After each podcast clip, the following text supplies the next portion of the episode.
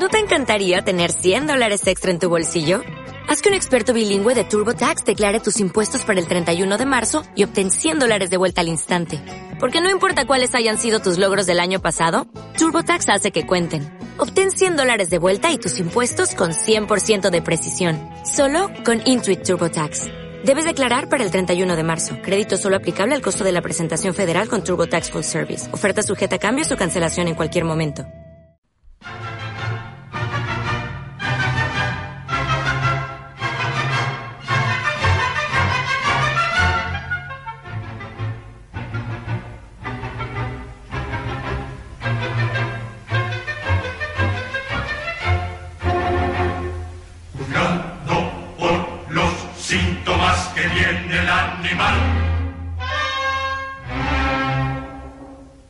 Después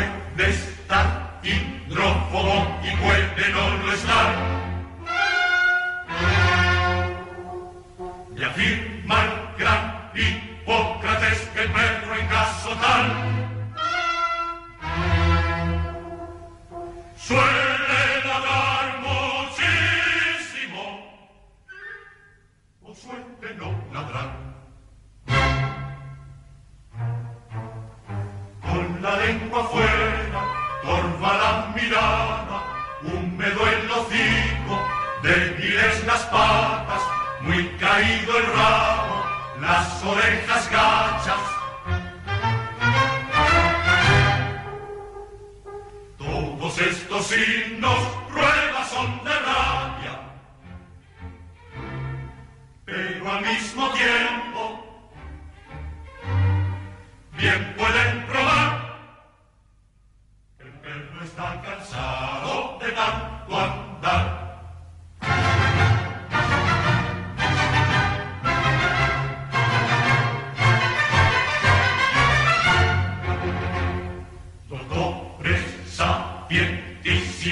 West.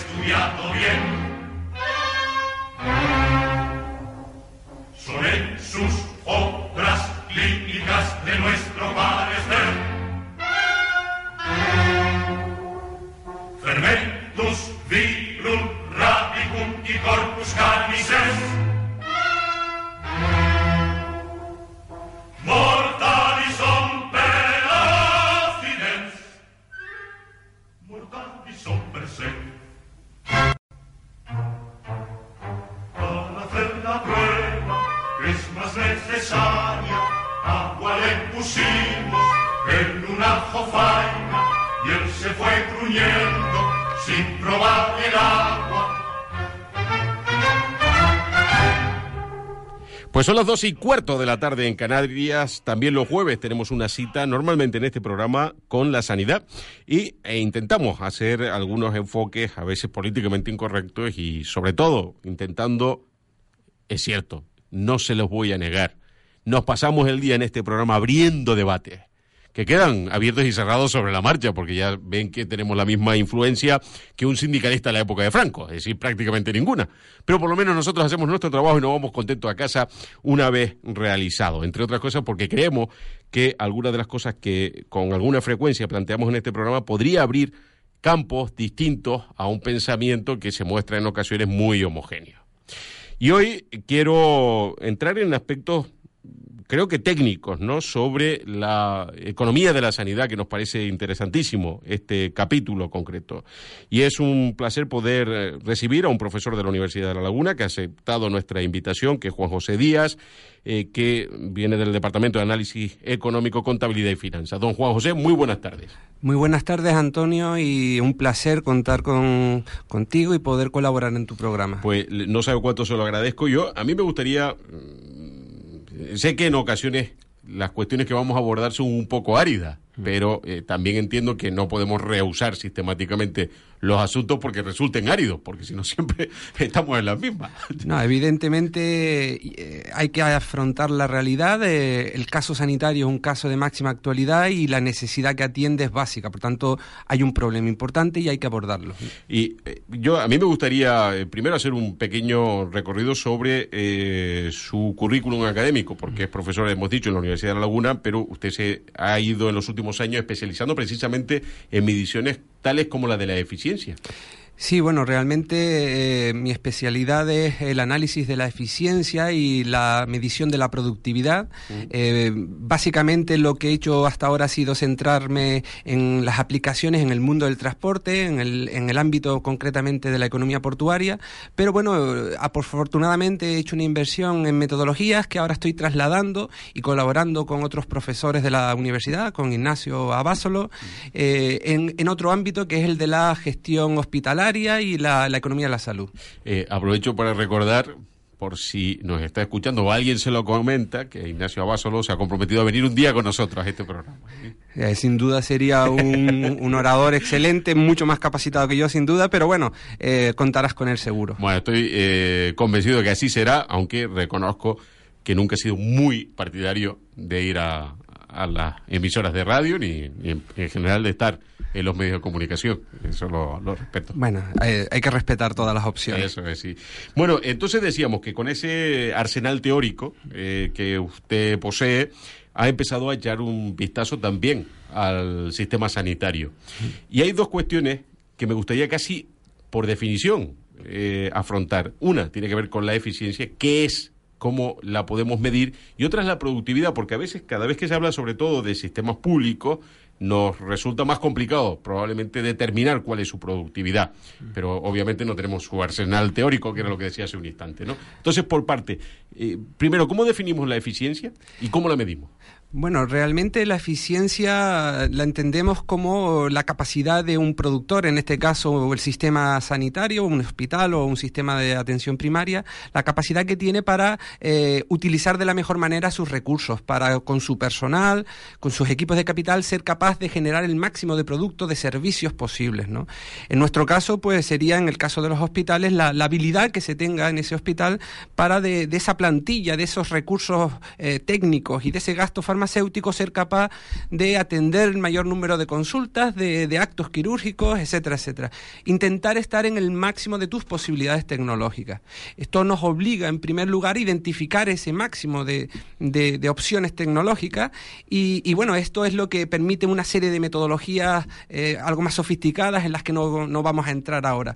Pero bueno, una vez identificamos ese, ese componente óptimo, ese, esos referentes que significaría estar haciendo bien eh, la producción, producción de servicios hospitalarios, lo que a continuación haríamos sería comparar eh, un hospital, un centro de salud en particular, con ese referente que implica estarlo haciendo bien. Y es ahí donde detectamos esas ineficiencias, esas posibles mejoras de nuestros recursos. ¿no?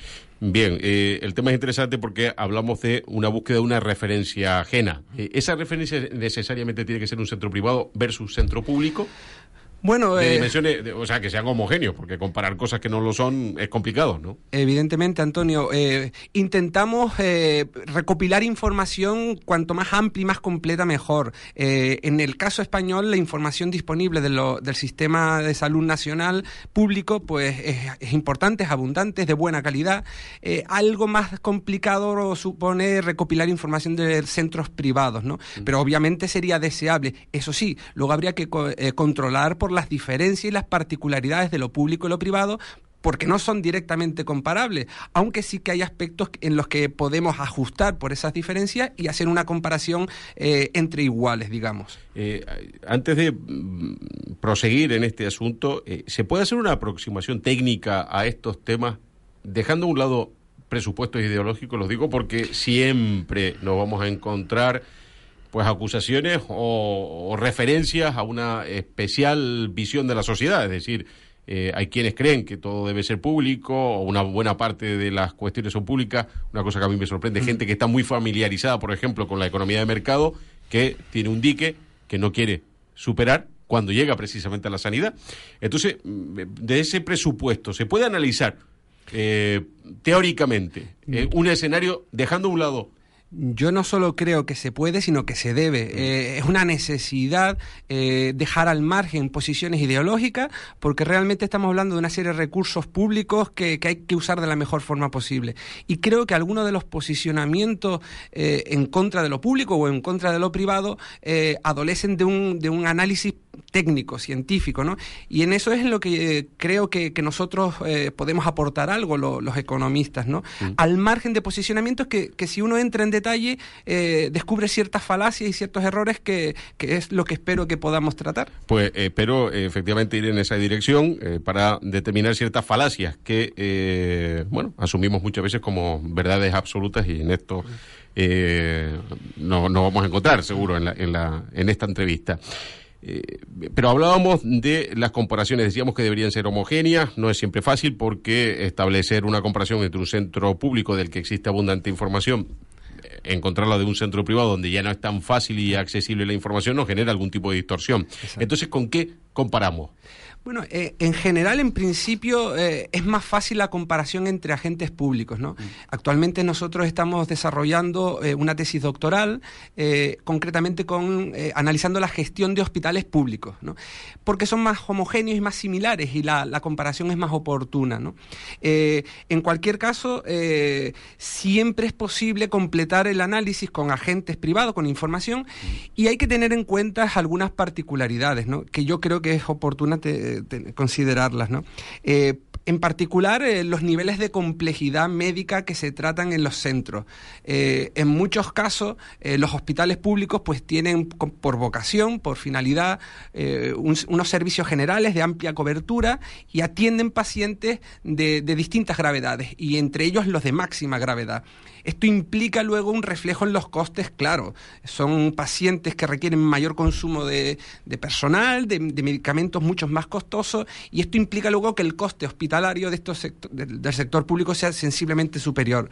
En muchos casos, el sistema hospitalario privado, que también atiende casos complejos, eh, tiene una cierta eh, cercanía o más proximidad a, a, tratamientos algo menos costosos. ¿no? Entonces, hay que controlar en la comparación por la complejidad médica de los servicios que se ofrecen. Y en ese sentido, eh, el sector público atiende mm, enfermedades de, altísima gravedad y que requieren un consumo importante de recursos. Eh, por tanto, ya lo que tenemos es una primera distinción a la hora de establecer un patrón de comportamiento y, una, y un cierto comportamiento ¿no? de, de, la sanidad pública en este caso y sobre todo de los grandes centros hospitalarios que es los que en principio estamos afrontando.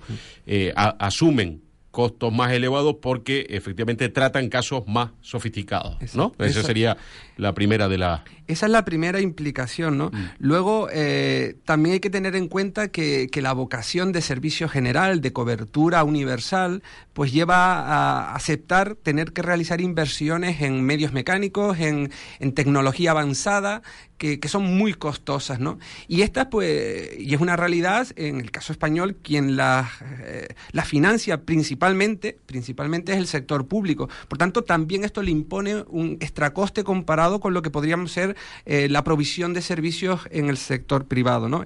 Necesidades eh, financieras mayores para afrontar unos equipos tecnológicos altamente costosos. ¿no? También hay otra diferencia. déjeme sobre esta incidir porque antes de empezar esta serie de programas sobre la sanidad, estaba convencido que efectivamente las cosas eran lo que usted acaba de contar, que es que eh, la innovación tecnológica venía del ámbito de la sanidad eh, pública y no privada.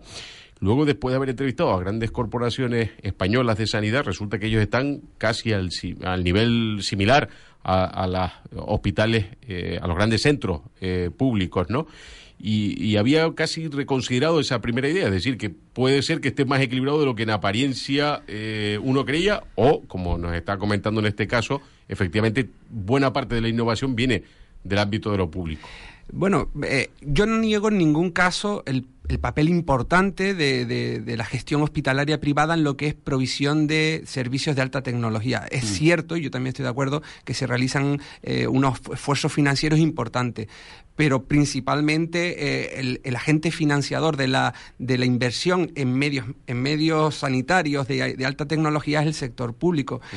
Eh, lo que sí es cierto también es que hay algo muy importante relacionado en, eh, la economía de la salud, que es la, la, provisión de fármacos, ¿no? Y esto sí es verdad que el gran promotor de, los desarrollos de nuevos fármacos muy costosos suele ser el, el, sector farmacéutico privado. Eso sí que es verdad. Bueno, ahora, ahora llegaremos al tema del gasto farmacéutico porque eso también me da la sensación de que está completamente distorsionado. Mm. Pero le preguntaré y me dirá usted lo que opina sobre el particular. Pero estábamos viendo eh, esta segunda distinción, el tema de la inversión tecnológica. También. Entonces, eh, ¿existen algunas otras sí, también, a tener en cuenta? También hay que tener en cuenta otra cuestión. Em, el sistema sanitario público es, eh, es, el responsable principal de lo que es la formación del, del personal, ¿no? de, nuestros médicos y del, del equipo de, asistencia sanitaria, enfermeros y demás. Y, esa labor de formación eh, requiere también eh, aceptar unos gastos que en el caso privado no son tan considerables. Los hospitales generales en España pues tienen esa doble función. No solo son proveedores de servicios sanitarios, sino además son del equipo técnico y, humano que, luego es el que presta esos servicios, incluso el que lo presta en el sector privado. Por tanto, hay un coste adicional en, mm. la sanidad pública, en el caso de, de los hospitales públicos, vinculado al hecho de que son estos hospitales los que están financiando la formación y la cualificación de unos equipos humanos que en el caso español no tienen nada que envidiar, son realmente excelentes. Bien, bueno, por lo tanto nos encontramos con varios eh, asuntos hasta el momento. Decíamos innovación tecnológica, eh, formación y casos de una sofisticación mayor, más, más, complejidad en los casos que trata efectivamente la sanidad pública frente a la sanidad privada. ¿Habría alguna otra característica? Bueno, eh, realmente eh, hay alguna, hay más particularidades, ¿no? Pero eh, otra que es importante es entender que, la provisión de servicios de salud exige disponer de, una capacidad instalada, hospitalaria, de centros de atención primaria, de centros ambulatorios, que sea capaz de, hacer frente a ciertas eventualidades, ¿no?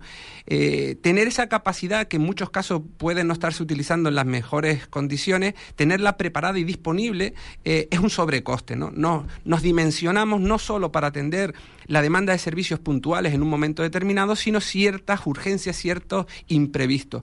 En ese sentido, eh, la sanidad pública ha tenido que hacer un esfuerzo inversor superior para poder hacer frente a esas eventualidades por esa vocación de servicio universal que tiene. Lo, que pasa, don José, es que nos encontramos ante una insatisfacción permanente. Es decir, cuando llegan las puntas que además tienen pues, un carácter periódico y que todo el mundo conoce, lo que vemos son quejas sistemáticas de los usuarios eh, porque no son atendidos como ellos consideran que debieron ser atendidos. Es decir, que por más que hagamos un esfuerzo en sobre, eh, en sobreinstalación, por, por, usar una expresión que sea fácil de, de, entender, es decir, tenemos los hospitales sobredimensionados para poder atender puntas de eh, uso. Y sin embargo hay cuatro o cinco periodos al año que ya se sabe que va a colapsar y que se va a montar el, el pollo. Cierto, cierto. Hay, hay momentos, los momentos de vacunación, los momentos de mayor incidencia de las gripes y demás, mm. en los que, bueno, colapsa el sistema, ¿no? Eh, también es cierto que uno no puede intentar diseñar el tamaño de su estructura eh, hospitalaria para esos momentos de máxima capacidad, porque son momentos muy puntuales, ¿no? Pero, pero también hay que revisar algunas cuestiones relativas al, al sistema de salud en general mm. y preguntarnos un poco por qué ocurren esos, esa saturación en muchos casos de los sistemas de urgencias y demás. Y ahí no solo debemos quedarnos en la fotografía del, del hospital, sino que hay que ver el sistema en conjunto. ¿no? En muchos casos eh, los sistemas de atención primaria pues no funcionan eh, como deberían, como sería deseable y, y, es muy frecuente que, que, parte de la población que entiende que no está eh, correctamente atendida pues salte el, escalón y vaya directamente mm, al hospital y, esto provoca un problema importantísimo de saturación. ¿no? Por tanto, hay que revisar el sistema conjunto, hay que quizás hacer un esfuerzo importante en la atención primaria para que no rebose ahí eh, la demanda y salpique de esa manera a, la gestión hospitalaria. ¿no? ¿Y invertir en primaria es más rentable que hacerlo en, pues en, grandes centros? En muchos casos podría ser, podría ser así, porque eh, uno de los problemas importantes que además tiene eh, muy mala prensa entre la población es eh, las colas para ser atendido en consultas externas por mm. especialistas o para recibir ciertos servicios quirúrgicos, digamos, ambulatorios que no requieren una una estancia larga en el, en el centro de salud. Entonces, eh, el problema es que quizás deberíamos replantearnos si no hay que potenciar eh, las, las, urgencias en los sistemas, en los centros de salud primarios y eh, hacer un esfuerzo inversor más importante para que sean estos los que se hagan cargo de, esas, de esos servicios y, de, y descongestionen de esa forma el sistema hospitalario. Una de las cuestiones que, que estos primeros resultados, que como siempre son todavía preliminares, es que todos los servicios que, vienen sobrevenidos, digamos, en los hospitales, que, no estaban programados, tienen un coste de prestación del servicio sensiblemente superior a lo que estaba planificado. Por eso quizás hay que pensarse si no es conveniente eh, desarrollar un sistema de consulta eh, más potente, más, más intenso y, y evitar así que, lleguen a los hospitales eh, una serie de demandas que, no pueden ser atendidas o que son atendidas con un sobrecoste para el conjunto del sistema. Este es un tema bien interesante porque a lo mejor nos invita a reflexionar sobre luego otro gran problema que son las listas de espera. Ciertamente. Porque hablábamos de consultas externas y esa mala fama eh, que decía usted y que genera tanta insatisfacción por parte de los usuarios, eh, cuando resulta que podríamos derivar, eh, hombre, no ya solo a, centros de atención primaria, que no sé si sería el mm. campo, y eso sí que es una pregunta, o también intentar, bueno, luego introducimos el, factor de la sanidad privada y cómo podría cooperar, pero mm, yendo por partes, que diría que el destripador, estaríamos en el, en el asunto de los centros de atención primaria, qué papel pueden jugar y si ahí habría capacidad también para derivar parte de la lista de espera, para absorber parte de la lista de espera, sobre todo en cuanto a consultas, no, no, no las quirúrgicas. Eh, yo creo que, los sistemas de atención primaria ciertamente pueden estar saturados, ¿no? Mm. no hace falta más que darse un paseo por allí y ver las listas, ¿no? Las colas que, que hay. También es cierto que hay fórmulas para evitar descongestionar la situación actual y para dar cabida a nuevas consultas. Eh, en mi opinión, eh, en muchos casos eh, se abusa por parte de la demanda de forma innecesaria, en algunos casos, de esas consultas. Hay personas que repiten sistemáticamente cuando a lo mejor la gravedad de la situación no es toda la que, la que aconsejaría volver a, la consulta. ¿no? Por tanto, yo sí creo que puede haber cierta capacidad disponible en la atención primaria si se replantean algunas cuestiones. Pero sí que estoy totalmente de acuerdo en que en este punto donde la, el, sistema privado puede jugar un papel importante, ¿no?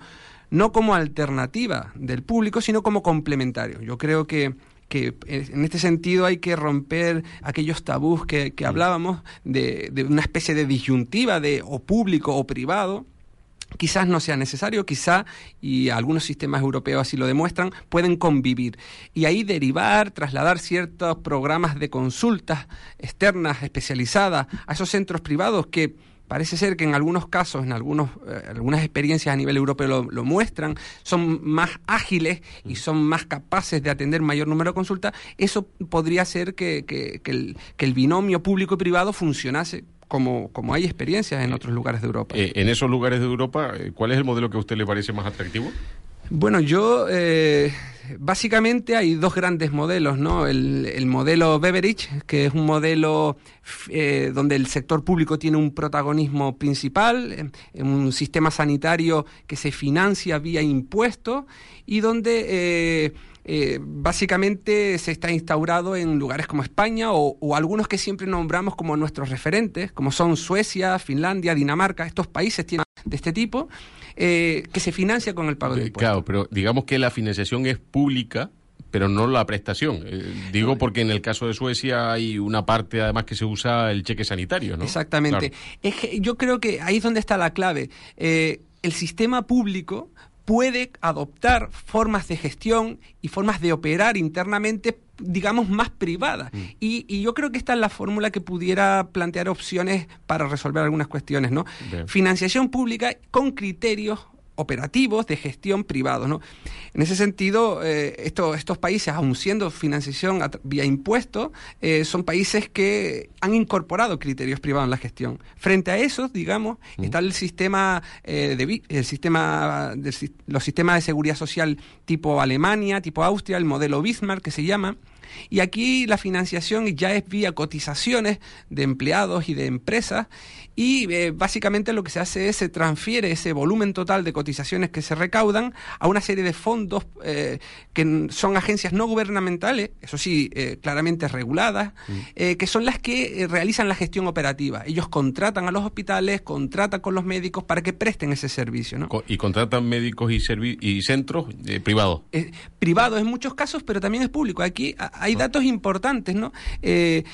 En este caso, este modelo que digamos es más quizás más privado, mm. eh, en la atención primaria, en los centros de salud y demás, básicamente la prestación es privada. Son médicos y centros privados que atienden a las consultas eh, en los centros de salud. Y lo que luego ya es la atención en centros especializados, hospitales y ambulatorios, aquí hasta en un 70% de los servicios son prestados por hospitales públicos. Por tanto, estas propias, eh, estos propios fondos creados con las cotizaciones son quienes pagan ese servicio prestado también en un porcentaje eh, importante en centros públicos. Por tanto, convive, digamos, el modelo de, de prestación del servicio privado en la primera escalón, la atención primaria, con un sistema público hospitalario, ¿no? Eh, en el caso español y este, este modelo Beveridge del que hablaba en un principio, aquí el porcentaje de servicios hospitalarios públicos es mucho mayor. Prácticamente el 90% de los servicios hospitalarios se prestan en hospitales públicos. la, verdad que eh, estamos hablando eh, sobre modelos y, sobre lo que nos dice, lo que sabemos, ¿no? incluso las experiencias, pero incluso integrando dentro de lo que usted ha llamado, nos ha enseñado, que es el modelo Beveridge, eh, meter en ese mismo paraguas a España, eh, Finlandia, Dinamarca o Suecia nos resulta complicado porque luego cada uno de esos modelos tiene también sus propias particularidades. Aunque digamos que me da la sensación de que la primera de las lo, que sí es homogéneo es a la modo, al, modo que se ingresa el dinero, es decir, vía impuestos. Exactamente. El, componente principal de financiación en estos sistemas, entre los que está España y pongamos Suecia, es básicamente financiación vía impuestos. Mm. Luego hay un aspecto importante en los que sí se distinguen. Y, yo creo que esto hay que destacarlo, y esto va a abrir una cuestión que puede ser polémica, o que ideológicamente se ha planteado de forma polémica. Y es que en, en, el caso sueco o finlandés hay copago de muchos de los servicios, tanto en la atención primaria como hospitalaria, como en las propias urgencias. Mm. El caso español, que es un caso de, de, prestación universal, financiado básicamente vía impuestos, el copago mm, prácticamente no existe, simplemente se reduce al copago de medicamentos. ¿no?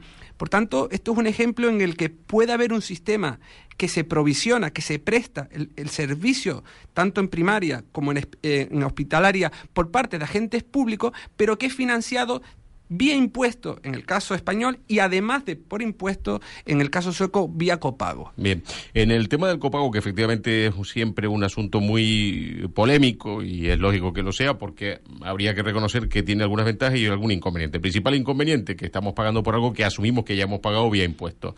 Eh, la principal ventaja, hombre, que tiende a equilibrar un poco eh, o a sostener ciertas situaciones de abuso, es decir, es un desincentivo a que la gente pueda eh, usarlo ilimitadamente el recurso, ¿no? Totalmente de acuerdo. Si, si algo hemos aprendido en economía es que lo que es gratuito suele abusarse de ello y al final se despilfarra y, se destroza el recurso público, ¿no? En ese sentido, eh, el copago es, es un instrumento para obligar al usuario de ese servicio a que internalice parte de los costes, ¿no? Mm. Por tanto, como ya no es totalmente gratis, ya me vigilo más y me cuido de, de no abusar de ese servicio. En el caso farmacéutico es evidente, ¿no? Eh, eh, está instalado en la, en, la, en la, idiosincrasia casi del español el hecho de tener una pequeña farmacia en casa, con una abundancia de medicamentos que muchas veces se tiran. Pues evidentemente eso es un despilfarro que no nos podemos permitir. Mm. El copago en ese sentido, en la medida en la que tú tienes que pagar parte de esos medicamentos, ya te piensas muy bien el gasto. Esa es una, una, intención clara del, del, copago, pero otra, y es que ahora hay que plantearlo así y hay que reconocerlo y no mm. rompernos las vestiduras, es que es otra forma de, de financiación. Hay que buscar recursos. Eh, yo creo que que la situación actual de crisis y de, desequilibrios financieros de la administración pública hace que si de verdad eh, queremos un sistema sanitario universal y capaz de prestar correctamente su, su servicio, tenemos que plantearnos la forma de mantenerlo. Eh, no vale pensar que todo puede venir de vía pública porque es que hay una restricción de recursos públicos evidente. No podemos gastar más o nos vamos a ver obligados a revisar el sistema de financiación. Y en ese sentido hay que aceptar que, que, como beneficiarios, pues al menos de alguna forma, parcialmente siempre, eh, hay que replantearse los copagos. esto no significa que todas en, en, todos los individuos con circunstancias distintas tengan que pagar por igual.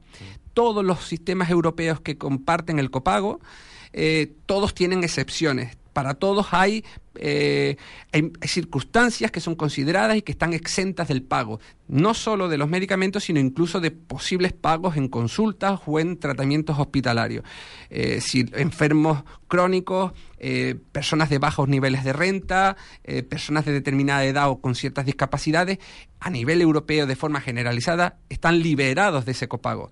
Pero es evidente que hay individuos que son beneficiarios de ciertos servicios que, que, pueden, y yo creo que que ha llegado el momento de deben contribuir a la financiación de esos servicios. Eh, antes de progresar incluso en el otro tipo de modelo, el que nos decía un modelo Bismarck, ¿no? Eh, donde la financiación es vía cotización. Eh, bueno, o, podemos llegar a este, a este, asunto y seguro que ya eh, podremos volver a, algunas de las cosas que estamos señalando en cuanto a diferencias de distintos modelos, ¿no? Eh, la financiación vía cotización también nos llama la atención porque en España está todo el día, estamos todo el día reclamando que se bajen cotizaciones sociales, ¿no?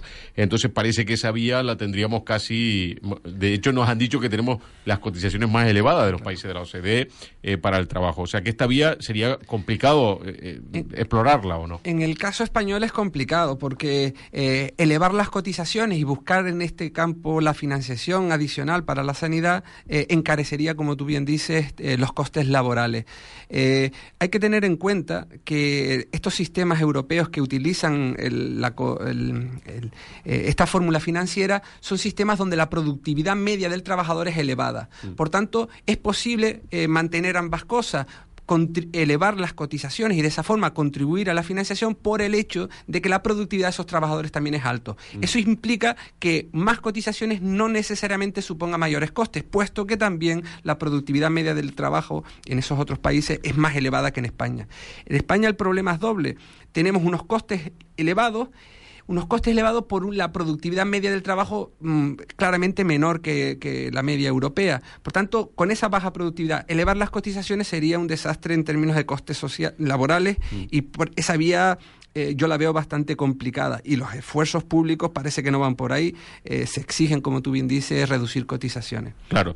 Eh, hombre, esto nos abriría un campo, por ejemplo, el de Austria, donde sus cotizaciones incluso, digamos que son tan interesantes como en el mercado laboral van incorporando lo que llaman la mochila famosa, ¿no? Y se financia luego, entiendo, todo por esa misma vía. Claro, claro. Es que hay que explicarle, yo creo que en estas cuestiones es fundamental un esfuerzo pedagógico. Hay que explicar el porqué de las medidas y cuáles son las razones últimas. Si no, el ciudadano eh, simplemente ve el coste de esas medidas y no entiende la finalidad última. ¿no? Yo creo que si se explica que esas cotizaciones revierten en tu futuros servicios sociales, en tu futura pensión, en el nivel y la calidad de la atención sanitaria que tú puedes recibir, las personas que contribuyen, pues eh, yo creo que entienden ese esfuerzo. Lo que no podemos es pedir un sobreesfuerzo y, no ver el resultado de eso, ¿no? En ese sentido, Austria, pues tú es un, un, buen ejemplo, ¿no? En el sentido de que ellos están asumiendo un coste personal, pero saben que revertirá en su momento en la protección social que recibirán del Estado. Y yo creo que eso es fácilmente aceptable. El, modelo austriaco es tan interesante como que eh, si uno eh, van, van, incorporándose las cotizaciones a eso que llaman la mochila. Eh, se van incorporando las cotizaciones y si no lo has usado a lo largo de tu vida, se suman a tu pensión. Eh, en el que te despidan, tienen que tirar de esa cantidad de dinero acumulada. Es decir, para aquellos que eh, son más propensos a que lo despidan del trabajo, igual no es un buen negocio. Para aquellos otros que, sin embargo, mm, van encadenando una serie de trabajos y no quedan nunca en situación de desempleo, el tema es muy interesante porque al final de su vida habrán cotizado una cantidad mayor que se suma a la, a la pensión. Yo creo que una de, otro, otro de los principios económicos muy aceptados es que eh, hay que vincular el resultado a, tu esfuerzo, en el sentido de que si tú entiendes que parte de lo que recibirás y de la protección y la cobertura de la que te beneficiarás depende de tu esfuerzo, tú estás más comprometido mm. con ese esfuerzo. Eh, ese es el problema en muchos casos de, de los sistemas de financiación generalizado, donde se mm. reparte el esfuerzo, donde unos contribuyen pero luego no son beneficiarios. Yo creo y siempre he defendido que, un principio básico es la solidaridad eh, entre colectivos sociales y eso, bajo mi criterio, es una cuestión ideológica, yo lo entiendo, pero indiscutible, ¿no? Pero también no podemos apelar a eso para descuidarnos en, nuestra capacidad de sacar lo mejor de nosotros mismos y de aportar en la medida de lo posible. No solo ver el sistema como a ver qué puedo extraer yo de él, sino también que se vincule lo que yo puedo recibir de mi propio esfuerzo. Eh, lo, siento, pero me acabo de poner muy fácil para una pregunta, que es porque eh, ha, ha, dicho usted que no tiene ningún tipo de inconveniente con la solidaridad eh, me dijo inter... Eh, entre colectivos, entre intergeneracional, por ejemplo. Ah, intergeneracional, es que ahí donde iba, porque en nuestro sistema, eh, estamos hablando aquí en este caso concreto solo de las pensiones, sí que el, precisamente el tema de las cotizaciones, ¿no? Ahí hay un reparto y ese sistema de reparto se basa básicamente de la premisa de la solidaridad intergeneracional, es decir, los cotizantes de hoy eh, cobran merced a que hay unos, o sea, los, los, pensionistas de hoy eh, cobran porque hay una gente más joven que está cubriendo sus derechos que adquirieron en un momento determinado y estos últimos, en este sistema de reparto, necesitarán que en el futuro haya nuevos trabajadores que cubran su pensión, ¿no? ¿En eso también está de acuerdo o cree que...? Bueno, eh, esto es el modelo de sociedad que cada uno escoja. Yo aquí sí que es cierto que desde lo que es, digamos, la ciencia económica no es imposible, entiendo yo, eh, posicionarse y ver un modelo como otro. Esto es una cuestión que, que eh, sale del ámbito puramente económico y entra en el modelo de sociedad que queremos, ¿no? Yo sí apuesto personalmente, y ya esto es discutible, lo entiendo, por porque exista esa, esa solidaridad, ¿no? Lo que pasa es que hay que explicar y hay que entender que, no podemos trasladar a otros el sostenimiento de nuestro nivel de bienestar. Mm. Es decir, no se trata solo de ver cuánto recibo yo, sino también hay que empezar a aceptar los costes de esas decisiones. El, problema de un sistema de reparto como el que estamos viendo es que claramente insostenible si se invierte la pirámide poblacional y ahí estamos en un problema seriamente... Totalmente. Mm. Por, eso es por lo que planteaba que no es una cuestión en ese sentido ideológica, sino de, números. Eh, el sistema es insostenible tal y como está planteado y, y la realidad ante la que nos enfrentamos. Lo que pasa es que en el escenario, eh, a mí me ha interesado todo lo que me ha contado hasta el momento como es natural, pero cuando eh, afrontábamos dos modelos distintos, el modelo Beveridge eh, financiado vía impuestos, modelo Bixmar financiado vía cotizaciones, nosotros es que tenemos el peor escenario posible, porque las cotizaciones, que es la que usamos para poder tener pensiones en el futuro, tienen que ser compensadas vía presupuestos o, vía uso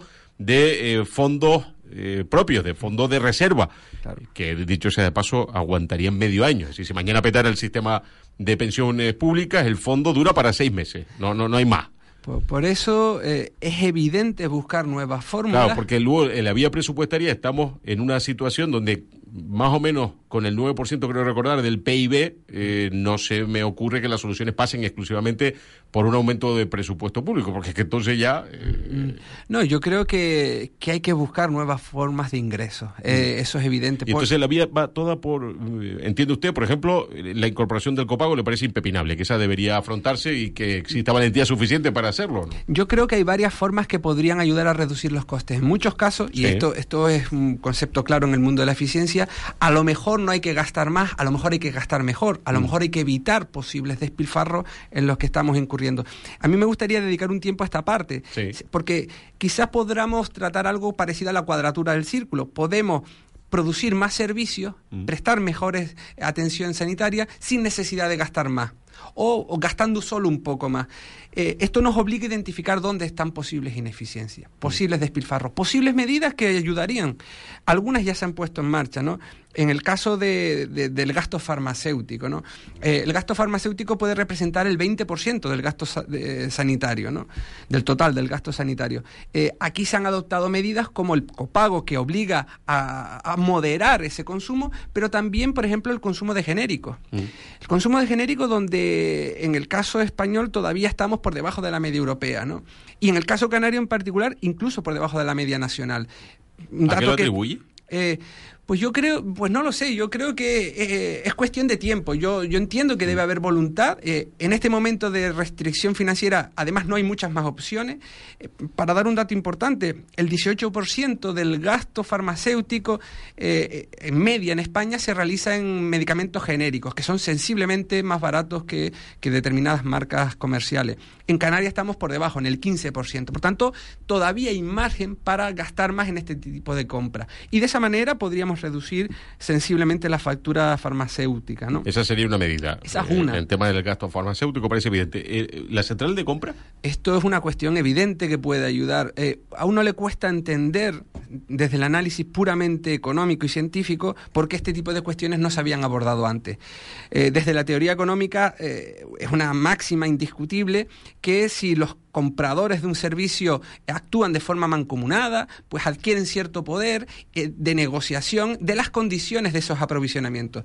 Eh, nosotros, por el modelo político que hemos adoptado en España, pues hemos actuado de forma independiente, de forma separada, y cada comunidad autónoma ha ido a buscar, por ejemplo, vacunas mm, por libre. Y claro, en esa negociación con los grandes laboratorios, pues teníamos todas las de perder y nos cobraban un precio claramente mayor. La central de compra, esa manera de, unificar los pedidos y hacer un solo, una sola compra, nos da poder de negociación y, eso se materializa en que la factura farmacéutica se reduce. Por tanto, claramente sí a la central de compra. Bueno, pues hemos puesto tres medidas sobre la mesa. Una sería estudiar eh, posibles ampliaciones en el copago, eh, el tema del gasto farmacéutico, que a usted le parece que hay margen para mejorar la central de compras. ¿Qué otro tipo de medidas podríamos eh, implementar? Aquí eh, hay, que, mm, hay que plantearse los sistemas salariales. Los, esto puede ser muy impopular y puede levantar ampollas, pero yo creo que una vez más hay que mirar qué se hace en Europa y, compararlos con ellos. ¿no?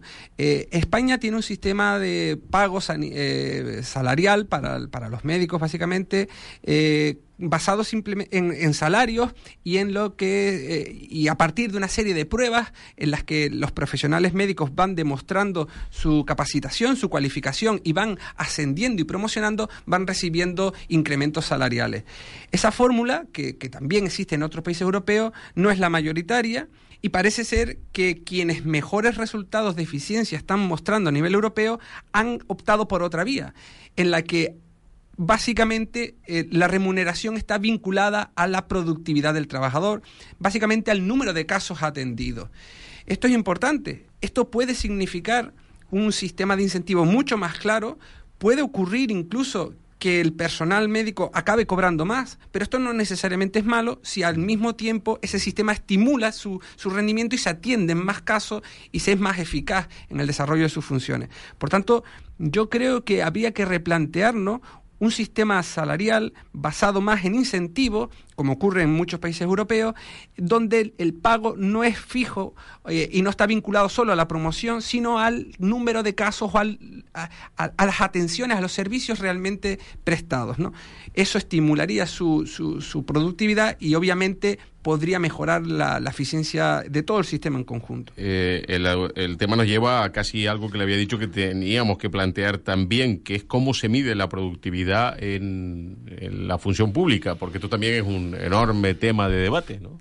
Tremendamente complejo. En eso estamos inmersos ahora nosotros y nos damos cuenta de que es más grave, más, más, más difícil de lo que imaginábamos. ¿no? Mm. La variedad de servicios médicos, de, de casos particulares eh, con los que se enfrentan los médicos es tremenda. ¿no? Entonces, eh, eh, hay fórmulas que intentan corregir por esa complejidad. Y hay que entender que el resultado no solo depende de, la prestación de servicios que realizan nuestros equipos humanos, que no me cabe duda que es excelente y es la mejor de las posibles. Depende también del estado de salud con el que llega el paciente. Eh, por tanto, mejorar esa productividad, mejorar la prestación de servicios requiere un, repensarse la forma de prestarlo por parte de los equipos médicos y farmacéuticos y demás, pero también vigilar las condiciones de salud de la población para, para en la medida de lo posible, eh, reducir el número de casos complejos que podamos atender. En este sentido, eh, hay cuestiones que quizás parece que no forman parte de la política sanitaria, pero sí lo son, como podría ser la, política preventiva, eh, eh, la mejora en la alimentación, la incorporación de, hábitos mucho más saludables, de ejercicio y demás.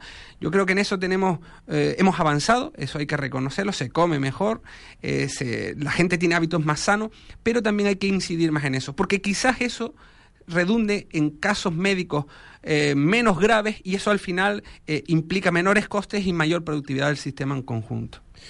Eh, esto de promover, hábitos de vida saludables parece siempre muy interesante, pero da la sensación que como es también complejo evaluar su eficacia, es decir, no podemos, bueno, sí, hay parámetros que se pueden utilizar, vía, por ejemplo, que se extienda la, el promedio de vida de la gente, pero siempre son apuestas como a muy largo plazo y los políticos, y aquí sí hay un tema de public choice directamente, ¿no? Y de los incentivos que tienen, normalmente lo que les gustan son cosas que puedan vender muy rápidamente. Y los hábitos saludables, pues da la sensación que siempre es una apuesta que excede el tiempo donde el político quiere actuar.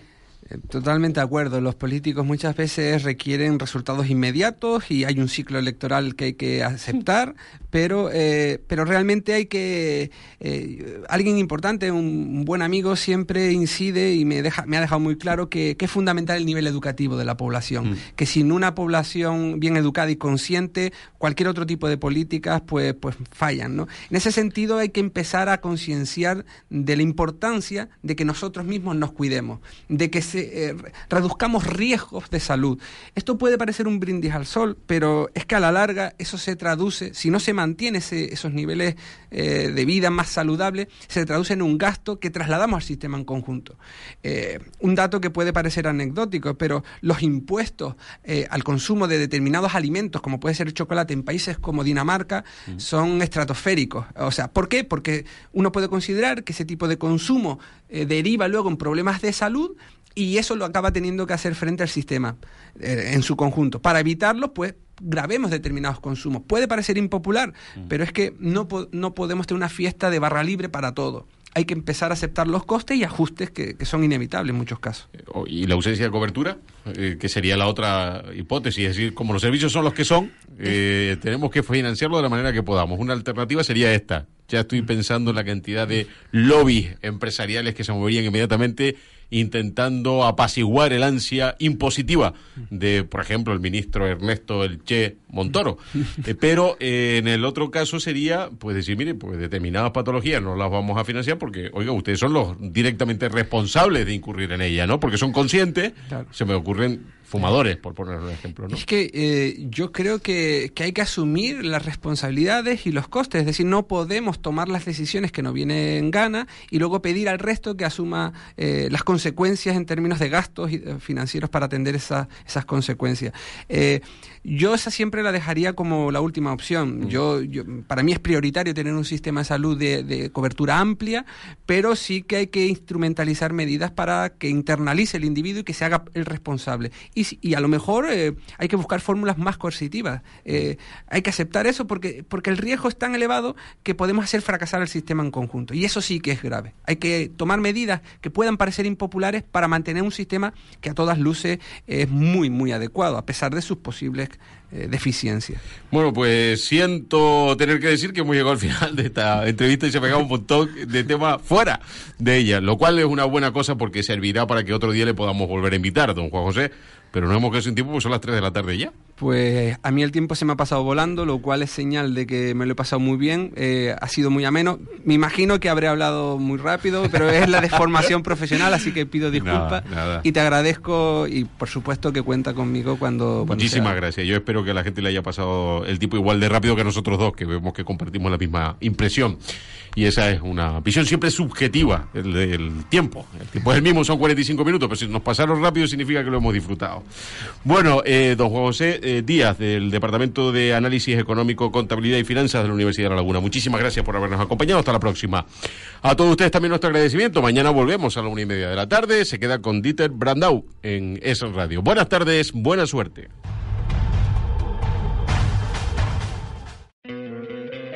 ¿No te encantaría tener 100 dólares extra en tu bolsillo? Haz que un experto bilingüe de TurboTax declare tus impuestos para el 31 de marzo y obtén 100 dólares de vuelta al instante. Porque no importa cuáles hayan sido tus logros del año pasado, TurboTax hace que cuenten. Obtén 100 dólares de vuelta y tus impuestos con 100% de precisión. Solo con Intuit TurboTax. Debes declarar para el 31 de marzo. Crédito solo aplicable al costo de la presentación federal con TurboTax Full Service. Oferta sujeta a cambios o cancelación en cualquier momento.